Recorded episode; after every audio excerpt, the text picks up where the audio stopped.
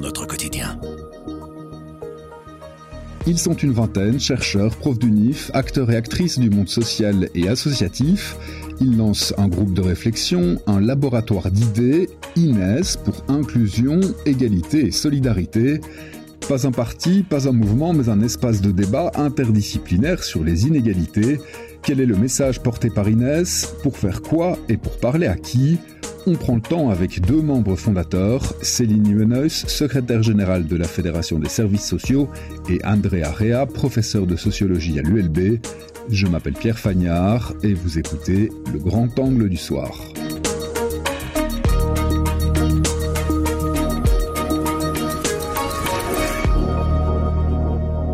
Bonjour Céline Nimenhuis. Bonjour. Bonjour André Area. Bonjour. Merci beaucoup d'être parmi nous aujourd'hui. D'abord, juste en un mot, est-ce que vous pouvez vous présenter, Céline d'abord? Alors, je suis assistante sociale et sociologue et je travaille à la Fédération des services sociaux. André Area. Et je suis sociologue, professeur à l'Université libre de Bruxelles. Vous êtes ici pour nous présenter notamment le think tank INES.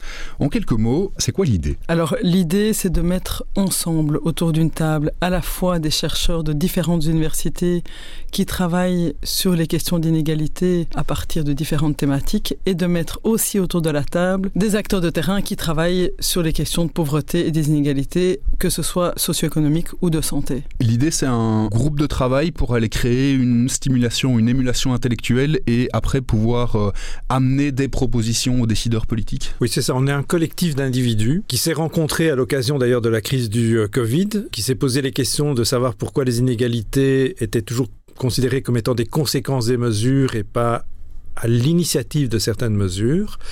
Et on s'est dit, on se met ensemble, on a chacun dans notre euh, institution respective la possibilité de prendre la parole, mais l'idée c'était de créer une dynamique de réflexion euh, collective, de regard croisé venant du terrain, de la recherche, et de mélanger ces savoirs qui sont à la fois académiques et des savoirs professionnels, des savoirs pratiques, pour produire, encore une fois, des analyses portant sur les inégalités, mais aussi dans l'idée de créer une dynamique. Créer des analyses, ça veut dire que vous n'êtes pas un mouvement, il n'y a pas de vocation à devenir un parti à un moment. C'est évidemment la question qu'on va vous poser souvent, j'imagine. Absolument pas. Euh, il n'y a pas de vocation à devenir un parti. Donc c'est en effet créer le débat collectivement, comme le disait Andrea, entre des acteurs qui ont l'expérience de la précarité des inégalités et ceux qui réfléchissent à quel système pourrait permettre de diminuer ces écarts entre les plus riches et les plus pauvres à partir de disciplines différentes. Donc c'est interdisciplinaire. Et donc c'est avoir un débat sur des idées, mais aussi sur des propositions concrètes. Et là, il y a vraiment un intérêt à avoir à la fois des acteurs de terrain et des académiques, des penseurs, et de pouvoir mettre tous ces regards pour faire des propositions qui nous semblent tenir la route du côté des idées, du côté de l'objectivation de certaines réalités, mais aussi du côté du terrain. Vous l'avez dit, les inégalités sont au cœur de votre projet, vous voulez les remettre au cœur du débat. C'est par là qu'il faut commencer, André Arias, c'est par définir ce qu'on entend par inégalité. Oui, donc dans inégalité, ce qui est important de retenir, c'est l'idée des écarts. C'est les écarts entre ceux qui ont le plus de ressources et ceux qui ont le moins de ressources. Mais pas que les ressources, parce que ça se pose aussi sur l'accès aux ressources. Hein, Aujourd'hui, la question de la fracture numérique, on l'a vu euh, sur euh, plein de terrains, est vraiment très importante. Elle n'est pas nécessairement une question de ressources, mais c'est véritablement aussi de l'accès. Et donc, de penser les inégalités en considérant que les inégalités, c'est pas simplement euh, lié au social, qui est une conséquence de l'économique, mais c'est de considérer qu'il faut les prendre au départ pour faire des propositions dans le domaine économique, dans le domaine social, dans le domaine de l'environnement, et ne pas les laisser simplement comme étant une conséquence, une réparation qu'il faudrait euh, tenter à un moment donné parce qu'il y a eu des dégâts dans certaines décisions prises, par exemple au niveau euh, économique. Ça fait partie des concepts que vous expliquez dans les textes qui sont déjà publiés sur votre site.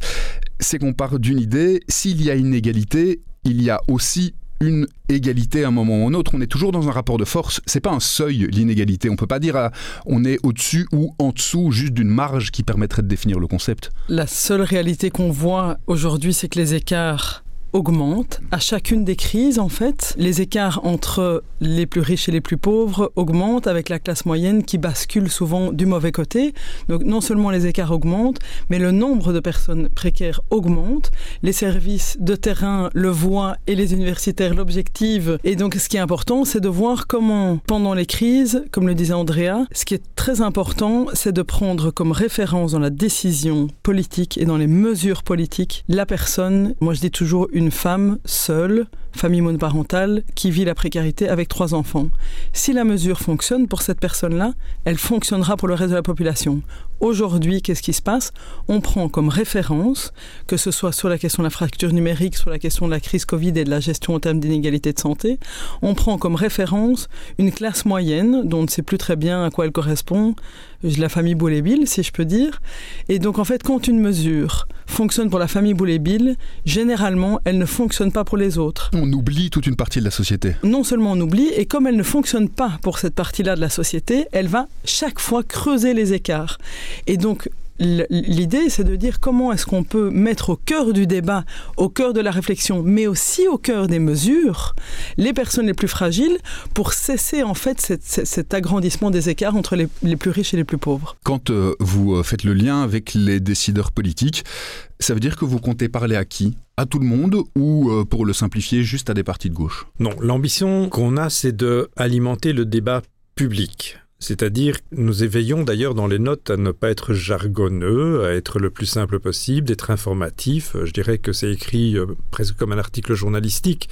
C'est de l'information, mais en même temps, c'est une analyse puisqu'elle est fondée sur euh, une collecte de données.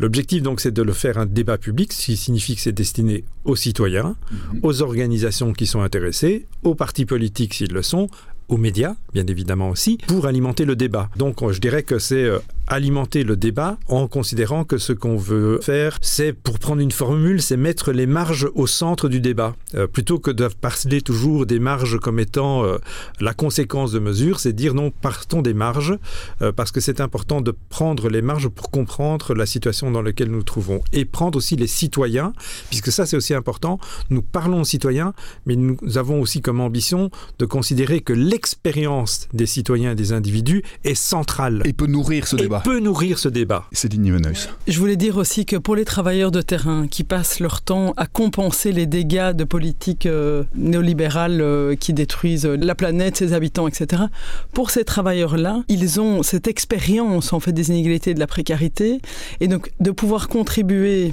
à une prise de position et à un débat surtout sur des questions qui les occupent tous les jours en fait. La question du logement, la question des inégalités de santé, en fait toutes ces questions les occupent tous les jours et donc c'est aussi l'idée de ce collectif, comme dit Andrea, qui n'est pas fermé, qui est un collectif ouvert et qui va s'allier peut-être à certains secteurs plus que d'autres en fonction des thématiques sur lesquelles on travaille, c'est aussi, je trouve, pouvoir offrir en fait cet espace aux travailleurs qui sont eux occupés toute la journée et non sans difficulté, il faut le dire, à euh, compenser euh, les inégalités. Quand on parle de lutte contre les inégalités, ça a parfois l'air d'être une lutte à court terme où il faut d'abord très vite aller euh, corriger des erreurs.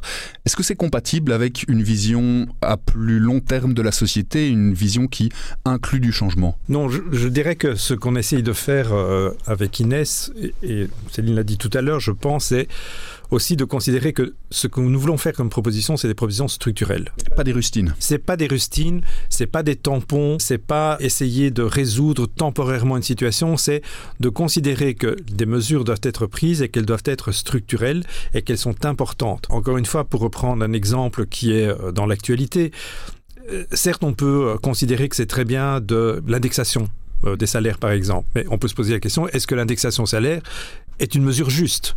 Parce que finalement, elle a un impact différencié en fonction du salaire que l'on a au départ. On peut dire que l'indexation des salaires, c'est très bien, mais en même temps, si d'autres mesures sont prises, par exemple avec la fermeture de l'ensemble des guichets aux communes, dans les, euh, mutuelles, euh, dans les organismes de paiement des allocations de chômage, etc., en fait, c'est un drame.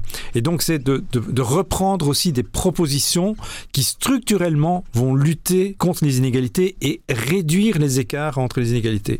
Et par rapport à ce que Céline disait tout à l'heure, c'est vraiment important, sur un ensemble de mesures, on a un référent normatif qui est de dire on a des gens qui sont relativement lettrés, qui ont fait des études, dont l'accès à l'informatique est aisé, qui ont une bonne connexion, qui ont un ordinateur, euh, et que l'accès finalement aux administrations va passer par ce moyen-là. Il se fait que tout le monde n'est pas dans cette situation. Et donc il est important que des mesures politiques prennent compte ou tiennent compte de la diversité des citoyens et de leurs compétences et de leurs ressources. Donc il y a des questions qui ne sont plus mises en débat. La question de la digitalisation et de la numérisation de nos sociétés, c'est on ne peut pas rater le train de la modernité. Or, il y a dans les universités, et même au-delà de, ceux qui sont autour de la table, je pense à Olivier Hamon qui est venu à Bruxelles récemment et qui nous parlait en fait de comment cette évidence-là, elle tient même pas la route à long terme. En fait, la numérisation, la digitalisation ne tient pas la route à long terme pour des raisons écologiques, pour des raisons démocratiques. Enfin, de pouvoir s'allier à des personnes qui construisent des visions long terme, mhm. je trouve qu'au niveau politique, il y a des choses qui ne sont plus remises en question, qui ne sont plus mises en débat. Ça, c'est la première chose. La deuxième chose, c'est qu'en fait, nous, on dit souvent préparer plutôt que réparer. On voit bien aujourd'hui que le politique est occupé à compenser. Or, il y a des choses qu'il faut pouvoir penser. Parce que sinon, on va devoir compenser. Mais on compense parce qu'elles ne sont pas pensées. Je pense par exemple à la question du tarif social.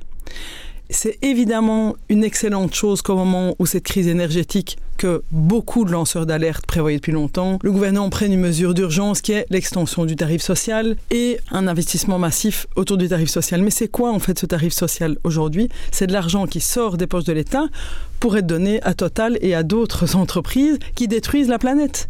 Donc comment est-ce qu'on peut, en écoutant mieux les lanceurs d'alerte, pouvoir anticiper, pouvoir penser des mesures plutôt que de devoir compenser? Et sur ce tarif social, qui est d'ailleurs en danger, on est évidemment, c'était tout à fait urgent et nécessaire. Comment sortir de l'urgence pour pouvoir avoir une vision très long terme et ça en alliant euh, les personnes du terrain et ceux qui sont payés pour penser le monde de demain qui est devenu le monde d'aujourd'hui, si je peux dire, c'est vraiment important. Il y a une finalité à ce projet. Il y a un moment où vous considérerez entre guillemets avoir gagné ou, euh, l'idée c'est juste de percoler au maximum non, je ne pense pas qu'il y ait une idée de gagner. Je pense que l'idée, c'est de lancer le débat, de remettre un débat démocratique, puisque l'idée aussi, c'est euh, d'arrêter l'idée qu'il n'y a que des experts qui peuvent débattre de tel ou tel sujet.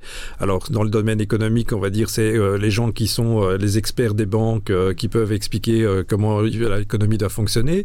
Donc, je pense que l'idée, c'est vraiment participer au débat démocratique en permettant aux citoyens de se réapproprier un certain nombre de savoirs, de discuter et de créer une dynamique, parce que je pense que le plus important, c'est la dynamique, c'est la prétention de la dynamique, je dirais, que l'on a. Qu'on soit dépassé pourrait être peut-être l'élément de, vision en considérant que si on a réussi à faire un débat et qu'on arrive à tenir compte des inégalités sociales, que les politiques publiques intègrent cela en n'étant pas uniquement rivés sur l'efficacité d'une mesure là maintenant tout de suite dans les euh, mois, mais de le percevoir à long terme, c'est quelque chose qui est important. On s'inscrit quand même dans l'idée aussi, alors c'est pas le développement durable, mais c'est quand même sur la durabilité des mesures économiques et sociales. Et l'autre chose qui, est vraiment important, c'est au niveau de la manière de penser. C'est pas un hasard non plus que le collectif s'est construit surtout à partir de rencontres que nous avons eues au couteau de la crise du Covid. Mhm. Parce que se pose la question de la vie, du mode de vie, de comment on vit et comment on meurt. Et donc, ce qui est central aussi, c'est la, vivacité euh, qu'on va mettre dans, notre futur autour de comment rendre durable notre existence en considérant que le social n'est pas la conséquence de l'économique, mais que le social doit déterminer les choix économiques qu'on va faire.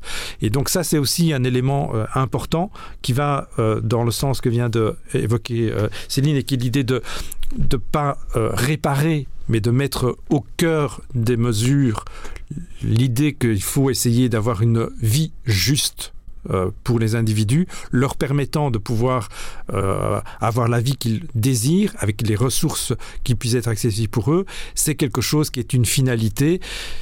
Je ne sais pas si elle est atteignable, mais l'idée c'est de participer à cette dynamique-là. Une dernière petite chose, parce que je suis euh, certain que le reproche vous sera fait quand vous évoquez l'idée de, faire vivre, de nourrir le débat d'idées dans la société, c'est là que vous êtes dans votre rôle d'académique ou de représentante de la société civile parce qu'il y a des gens qui vont vous dire vous n'êtes pas là pour faire du militantisme. en fait, quand on dit nourrir le débat, et, enfin, pour moi, il y a vraiment deux choses et c'est la spécificité d'INE. C'est évidemment nourrir le débat et aussi essayer de mettre la question des inégalités au cœur de toutes les décisions politiques. Hein. Est-ce que la décision que je prends en fiscalité, en économie, en santé, etc., augmente les écarts ou pas, contribue à augmenter les écarts Mais c'est aussi de nourrir la réflexion de terrain. Hein. c'est aussi de nourrir les projets qu'on met en place sur le terrain pour essayer de ne pas faire que compenser. Aujourd'hui, les acteurs de terrain ne font que compenser. Certains euh, essayent de penser plutôt que de compenser, en tout cas de, compenser et aussi à côté de penser, c'est d'augmenter en fait cette vivacité, cette, euh, cette dynamique, de voir comment est-ce qu'on peut les uns et les autres sortir de ce uniquement compenser et participer à penser à partir de l'expérience du terrain et à partir de l'expérience académique. Agir sur le théorique et sur le pratique. Exactement. Oui, et en sachant aussi, un, que nous sommes un groupe euh, d'individus autonomes, pas financés, et ce qu'on essaye de faire, c'est pas de l'expertise, c'est être des citoyens actifs. C'est-à-dire de mettre au service de la citoyenneté et du débat nos compétences, mais en jouant aussi un rôle de citoyen actif. De ce point de vue-là, évidemment, on peut considérer qu'on fait aussi de la politique, ou plus exactement du politique, plutôt que de la politique, puisqu'on n'est pas attaché des partis politiques. Mais ce n'est pas dans un rôle d'expertise, c'est véritablement dans nous sommes des citoyens qui, sur base de notre pratique professionnelle, sur base des connaissances que l'on a, alimentons le débat. Mais en démontrant aussi que on peut se réapproprier comme citoyen de l'espace politique et que ce n'est pas là juste des experts du monde économique d'une part ou du monde politique d'autre part que les réponses viennent, mais elles peuvent être aussi alimentées par les citoyens. Et nous espérons que ces débats que nous allons initier puissent aussi être généralisés à d'autres citoyens. Une petite chose sur la question de la militance. Je trouve ça toujours intéressant. Quand on parle des inégalités et de pauvreté, on est militant. Par contre, quand on parle de comment améliorer la fiscalité pour que les riches puissent accumuler plus de, de richesses, c'est comme si ça c'était plutôt neutre. Hein. Donc l'économie, les tableaux Excel, les bureaux de consultants, c'est de la neutralité. Mais dès qu'on parle en fait des conditions de vie des gens, c'est de la militance. Je pense qu'aujourd'hui, avec le climat, les cartes se brouillent un peu d'ailleurs, hein, parce que la militance au niveau climatique ne ressemble plus à la militance euh, de la caricature d'hier. Donc ça montre aussi aujourd'hui que de plus en plus de citoyens veulent pouvoir être entendus, se positionner, etc., sur des questions qui font de l'habitabilité de notre planète. C'est comment est-ce qu'il est possible encore de vivre aujourd'hui sur notre planète en tenant compte des enjeux socio-économiques, climatiques, démocratiques, etc. Merci beaucoup Céline Nuenhuis. Merci. Merci André Area. Merci beaucoup. Avec grand angle, le soir raconte, explique et décortique. C'est notre oreille sur l'actualité. Retrouvez-nous sur notre site, notre application et votre plateforme de podcast préférée. À bientôt.